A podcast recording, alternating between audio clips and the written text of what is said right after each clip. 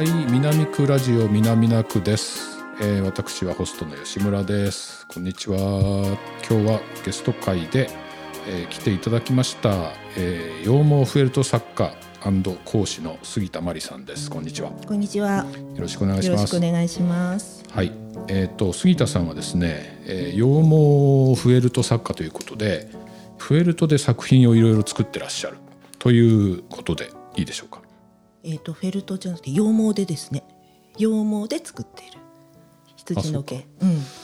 えー、と羊毛とフェルトの違いってどう言ったらいいんだろう？どうなんでしょうね。私も詳しいのは把握はしてないんですけど、うん。要は羊毛からフェルト化させてフェルトを作るっていうはことなんですよね。で羊毛をフェルト化させるにはうん。2つの方法があって。あ、フェルト化っていうのはそのモコモコの状態にすることをフェルト化っていうのかな、固める。あ固める方がフェルトなんだ、あそうかそうかそうか。よくあのね。あの手芸屋さんで売ってるはいはいはい。板状のフェルトってありますよね。ええ。あああなった状態がフェルトなんだ。ね。はい。わかりました。そういうことですね、はい。ということで羊毛フェルト作家でいらっしゃる杉田真理さんです、はい。住んでるのはもちろん南区とはい。いうことで、南区で活躍してらっしゃるということですねで今日ですねちょっとまあ作品とかいろいろ持ってきていただきながら話を聞きますけれどもはい。はい。で杉田さんはこの羊の毛羊毛を、まあ、取るところから自分でやられると。取るというか毎年年に1回羊さんは毛刈りをするんですけれども、はいはい。牧場何軒か仲良くさせていただいてる牧場があってはい。そこに毛刈りのお手伝いに行ったりしてその時に毛を刈る人っていうのは専門職っていうか慣れた人しかしないので、はいはいその後その羊毛を運んでゴミを取ったり汚い部分を取るとかそういう仕事があるんですよね。うんうん、だからそういうのを仕事をお手伝いに行ったりして、うんうんそしてその時に自分が欲しい羊毛にこう目星をつけておいて、うんでその終わった後にこれを購入させてくださいと言って買ってくる。おーなるほどね。じゃあその羊毛でもう綺麗に加工されているものとか色がついているものを買うんじゃなくてうんともっともっと前の段階でうんとね、もちろんあのちゃんと羊毛専門店とか行って注文、ネットで注文したりとかして、はいはい。もうすでに加工されているものもたくさん使います。あなるほどうん。ね、だけどやっぱり北海道に住んでいるので、うん。道産の毛を使いたいなっていう気持ちが強かったりあーうんうん。あとうちに羊こんだけいるんだけど羊毛どうにかしてほしいんだよねっていうのが最初結構問い合わせがあったりとかしてああなるほそどれでお金かけて捨てるだけの毛っていうのはもったいないなと思ったので、うんなるべく大量に使う方法はないかなっていうのをうん考えて、はいはい。いろいろ毛をたくさん使うワークショップを考えてみたりとあか。ーなるほど、うん、だから最初はきっかけの話になっちゃうんですけど、うんうん。そうだ。どうそもそもなぜ羊毛フェルト作家になったんですか、そうなんですよね、うん。後付けになってしまうんですけれども、うん。私羊年のお羊座で、まあ、羊には縁がちょっとあったのかなっていうのもあって、たまたま帯広にいた時にですね、え池田町にスピナーズファーム田中さんって言って、はい。羊だけの牧場があったんですよ。えはいはいはい。でそこはえっと、お肉にするとかの羊じゃなくって、うん。本当に毛だけを取るためにやってる牧場があったんあですよね。そんな牧場があるんだ。あるんです。えで、えそこにたまたま観光目的というか、ん。なんか羊が見れるならちょっと行ってみようかなと思って行ってみたら、そこでも体験ができたんですよね。体験。うん、でそのな何の体験ですか？羊の毛を使って、うん。要は糸にする紬をやって、はいはい。あと旗織りをしてっていう、そういう体験もできて、うん。あと帽子帽子を作れるよっていうのがあったんですよね。でそれで一通りそこのメニューは全部こなして通ってえやってすごい楽しいなとう思ったんですよ。それがもう最初のきっかけ？そうです。そして、うん、それって何年前ぐらいなんですか？もう20年前ぐらい、じゃあそれからですね。うん、そして、まあ、そこで体験で終わったんではなく、ん。たまたまそこのお父さんとお母さんが羊毛をドンってくれてえ。これで何か作ってごらんっていうふうに渡されたんです。えはいはいはい。でその時は、えー、と真っ白い毛じゃなくってあのいろんなうんと染めたのではなく天然でもいろんな色があるんですよね。ブラックメリノとかいろいあろー羊だっていろんな色があるから。そうなんですそうなんです、その色付きのグレーの毛のうん。もらって、うんうん。ね私当時モモンガをたくさん飼っていたんですけれども。モモンガモモンガが好きでモモンガを飼ってたんですけど。モモンガって飼えるんですか？えっとね、今は買えない種類もあるんですけれども、当時までは大陸モモンガって言ってエゾモモンガと同じ種類っていうかえー亜種ではいはい。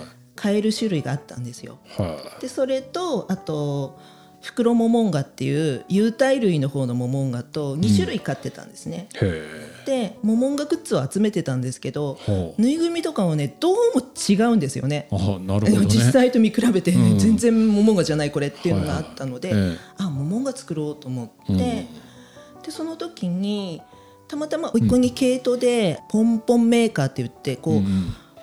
よくあの帽子の房になるこうポンポンって、あれを作る道具を持っていてそれでこうつなぎ合わせてなんか毛虫みたいのをこう芋虫みたいに作ったりとかしてうんうん遊んであげてた道具があったので、うんうんうん。それでこう巻いてみたんですよもう。はいはいはい。そうするとなんかふわふわの可愛い毛玉ちゃんができたんですよね。でそれをつなぎ合わせて、はいはい。手ぐすかな？でつなぎ合わせて、えこうカットしてやってみたら、はい。モモンガができたんですよ。で、満足いくモモンガになった。そうなんです。なんか結構うん。毛が生えたよううんになって、それで最初は一色だったんですけど、うんうんうん。お腹のとこ白くしたいなとか思ったらちょっとじゃあこっちの方巻き方変えようかなとか、うん。あと縞模様出してみたいなと思ったら、はい。もうなんかこう遊んでるうちにできちゃったんですよへね。えでそそれをそのスピナーズファームさんのところに持ってってこんなのできたって持っていったら、うん。あじゃあうちで売ろうよってすぐそういう話になったんですよ。ほうほうほうほそこから、うえあ自分の作ったものって売れるんだっていうもう本当にきっかけをくれたのはその池田町のスピナーズファームさんなんえですよね。なるほどね今ちょっとパンフレットをね持ってきていただいたんですけども、そのところに写真がいろいろ作品として載ってるんですけどね結構リアルななんていうかな動物たちうんうんがね、うんこの中にモモンがいるんですか表紙に。えっとね上にこの一番上のがそれがフクロモモンああこのちょっとでリリスみたいな感じだけどちょっと目が大きくてね。そうん、そしてちょっとデフォルメしてるのが大陸モモンガのそれ多分モモ缶の中の。あーこのね目がすごく大きくてね可愛い可愛いなんていうのかな。一見するとリスみたいなんだけどちょっと違う。そうですね、うん、あとのペンギンがいたりね。あと中を開くと犬がいたりですねでこれが結構なんていうのかなリアルなのよね。そうですね。割とリアルをと得意としてるというか、うん。なるほどね、うん。だからなんかこれ面白いな。こういうフェルト作品って私あんまり見たことなかったんですけど。はい。このモモンガがなんか開いてるのもありますね。そうですね。飛んでる状態のとおかすごい。へえそれも飛ばしたくて結構手ぐすでこう飛ぶ仕組みを考えてみたりとか。なるほどはい、で今日ちょっとその毛もですね。持ってきていただいてるんですけど今ビニール袋に入ってねこの羊毛があるんですけど、まあ、綿みたいな感じですね。一見するとね。そうですね、うん。でそのフェルトっていうのはさっきこうギュッと潰すっておっしゃいましたけど、これフェルトにするっていうのは、そうすると結構こう傘が減るんですか？減るっていうかギュッと詰まっちゃうんですか、あそうですね。だいぶ減っちゃいますうね、ん。さっきそのフェルト化する方法に2つ方法があるって話しましたっけ私。2話したつ方法実はあるんですけれども、ニードルフェルトといって、まあ、針を使ってうん。チクチクこう刺すことによってはいはい。こう圧縮していくとあいうか。ーはい。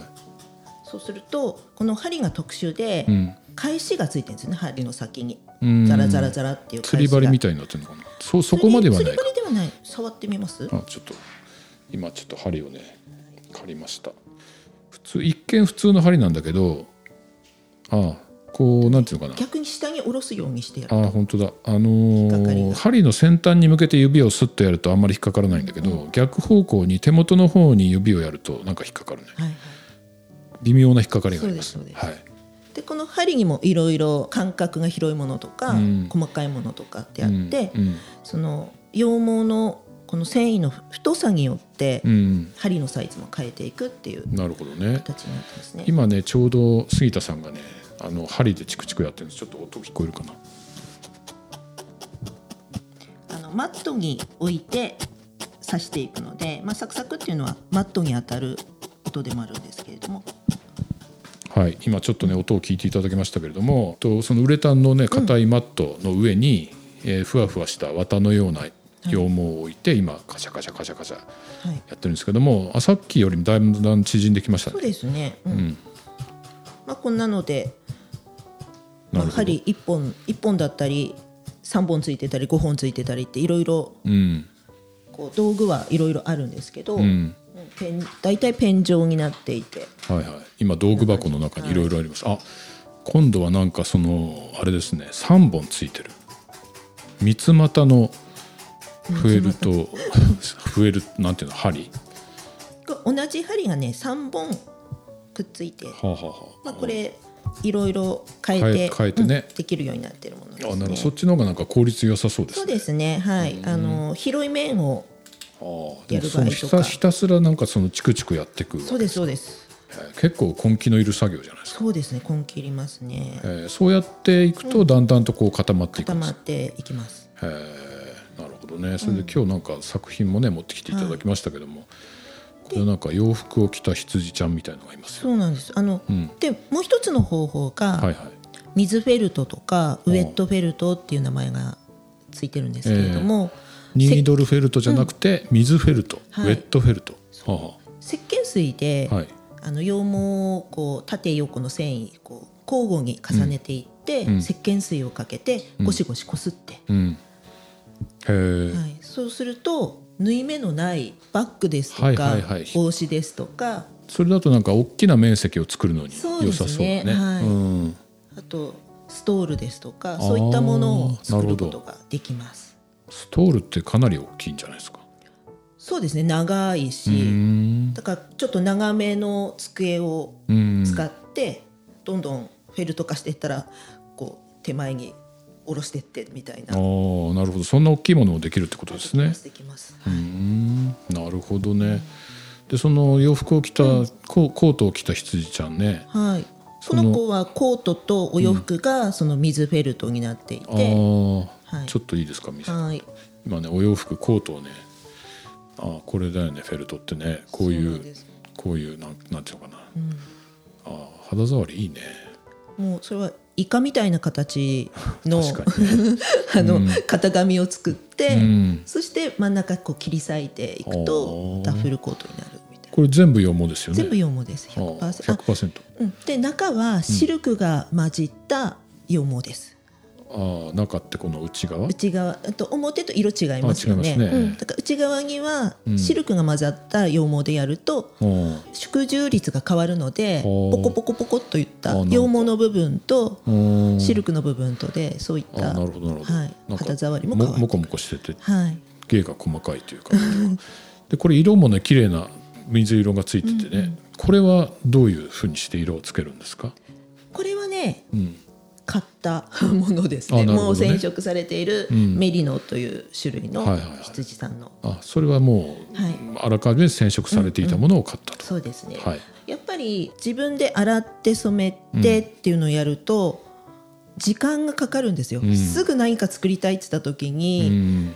その同じ色をたくさんこう染めておかなきゃいけないのと、うん。原毛を染めただけだとうんこういう単体というかあまり大きな面積ではないので、これをカード掛けって言ってドラムカーダーっていうもので、針がいっぱいついているええ。ドラム状のものに入れて、はい。こうガラガラガラガラガラってかけて、うん。バッツっていうものにまずしなきゃいけないんですよね。うん。こう全部解いて均一になった状態のん。羊毛を、なるほど。なかなか面倒くさそうですねそれ。それで、まあ、これは私の毛ではないですけれども、こういう状態あにー今なんていうのかな。ちょっとこう帯みたいな感じにねなってるんですけどうんふわまだ硬くないね、うんふわふわしてます。はい。そういう状態のものでやった方が水フェルトはとってもやりやすいので。なるほど。これはまだ未完成です。この状態のふわふわしたやつはね、はいはい。なるほどね。はいはい。いやもうなんか気持ちいいですね。触ってるだけで気持ちい そいうなんです、うん、で今はその作品を販売したりはい。講師もやられてると。そうですね。いはい。うことで、これはどういうところで教えてるんですか、えっと多いところはコープ札幌さんの文化教室。そこはいがはい。3先4教室持っていて、三先うん、あのなぎなぎ支店ってあるじゃないですか。例えばソシアにもあるんですけどソシア教室とかああ。新ハッサムあと石狩にもあるんですけれども、結構そのいろんな教室があるんですよね、はいはい。生生協さんごとに、うん。うん。お店ごとにあるんですね。でそこの私で言えばソシアと新ハッサムと石狩にあってで新ハッサムには2教室あるんですよね。うん。うん。であとは1教室ずつで,、であとは、えっと手芸屋さんの小宮山屋さんってあの東急デパートの中に入っている、はい。あそこの講師もさせていただいててはいはいあと藻岩地区センターああはいはい。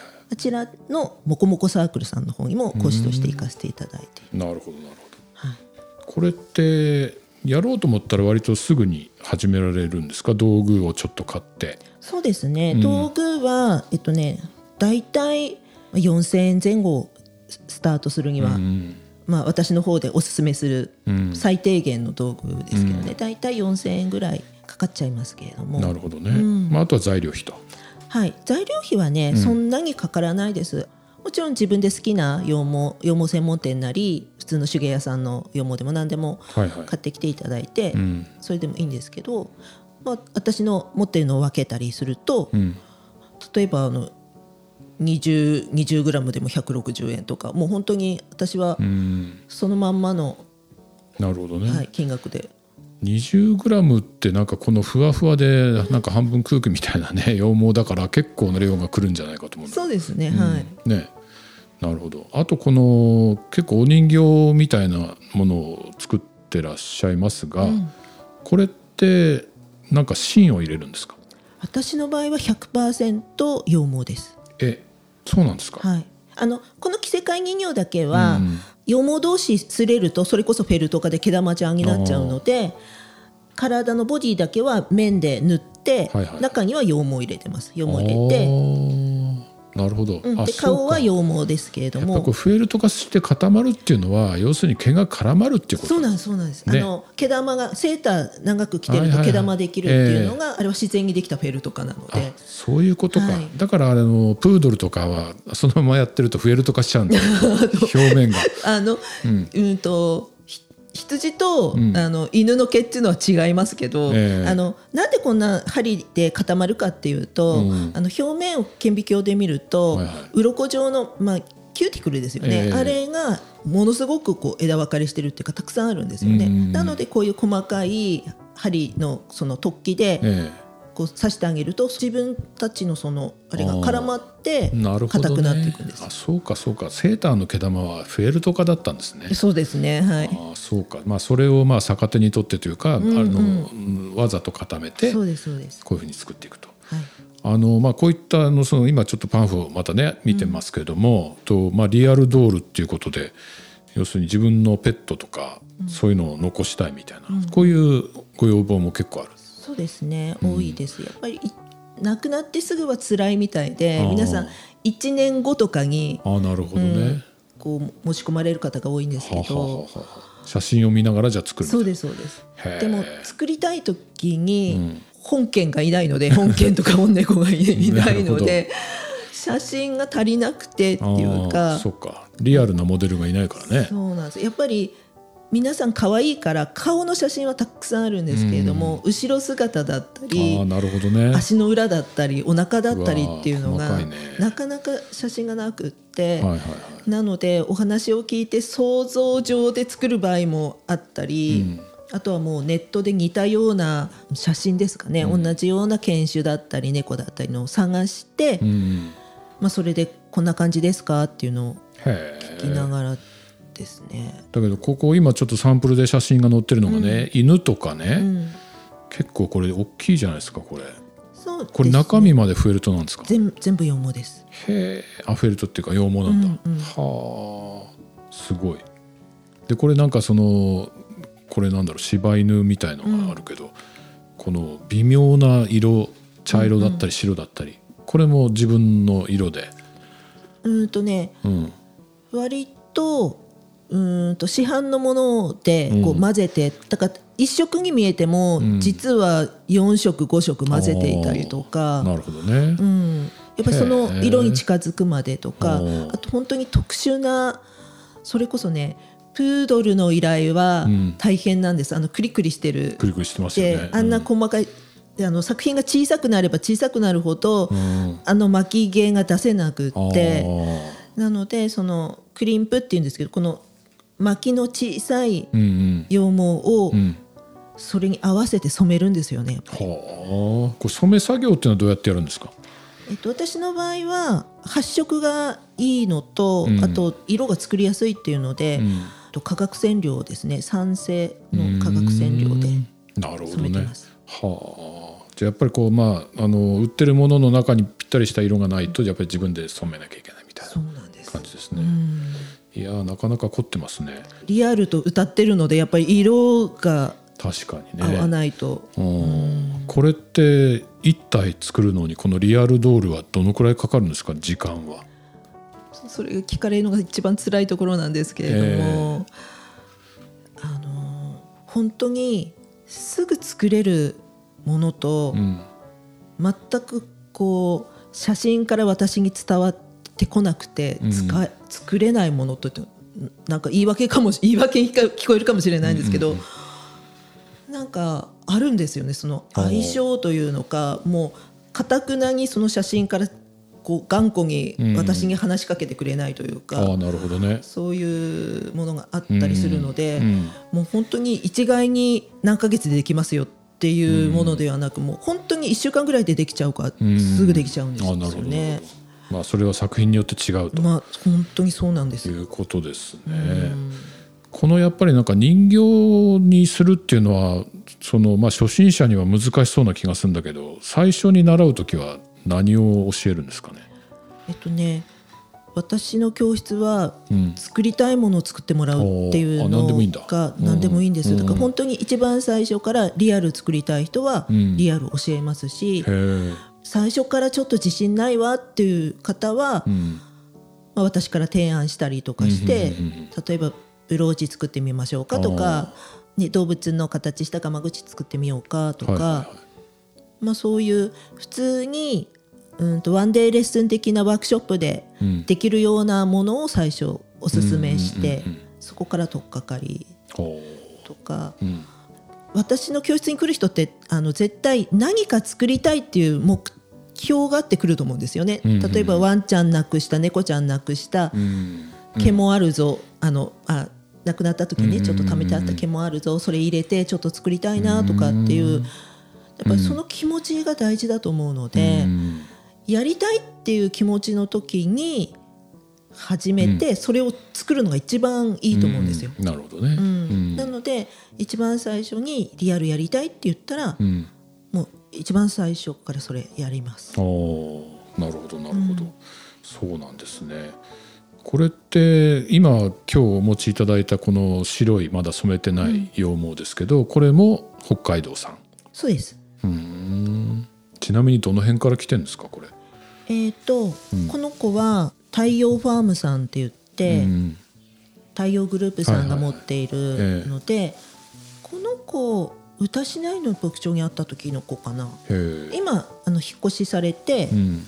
え江別にあるんですけれども、まだあの繁殖してた頃はいはいなのでこの子はねバージンウールで赤ちゃんの最初一番最初に毛刈りした毛なのでうん、繊維がすごい細くて柔らかいんですよね。あなるほど。赤ちゃんウールって書いてますけど。赤ちゃんウール。じゃあほんと本当に初めての散髪みたいな、そうですそうです、ん。これ2018年に毛刈りしたものですね。は。ははは前に確か一度ね、あの杉田さんの刈り取ったばかりのやつを見せていただいたことあったんですけど、それってやっぱりこんなに白くなくてはいはい。あのなんかちょっとゴミついてたりあの匂いもちょっとしたりして。そうですね。うん。あのそういうのが手に入った時やっぱ自分で洗うんですか、そうです。洗わないと作業ができないのあで、それも自分でやるんだ。はいはい。油抜きっていうのをすると、ん。高温のお湯ではい、やるんですけど、ええ。そしたらもうすぐ色抜けますね。もう油なんであの茶色いっていうか黄色いっていうのは全部油なので、うん。なので海外からと取り寄せてもらった毛でうん。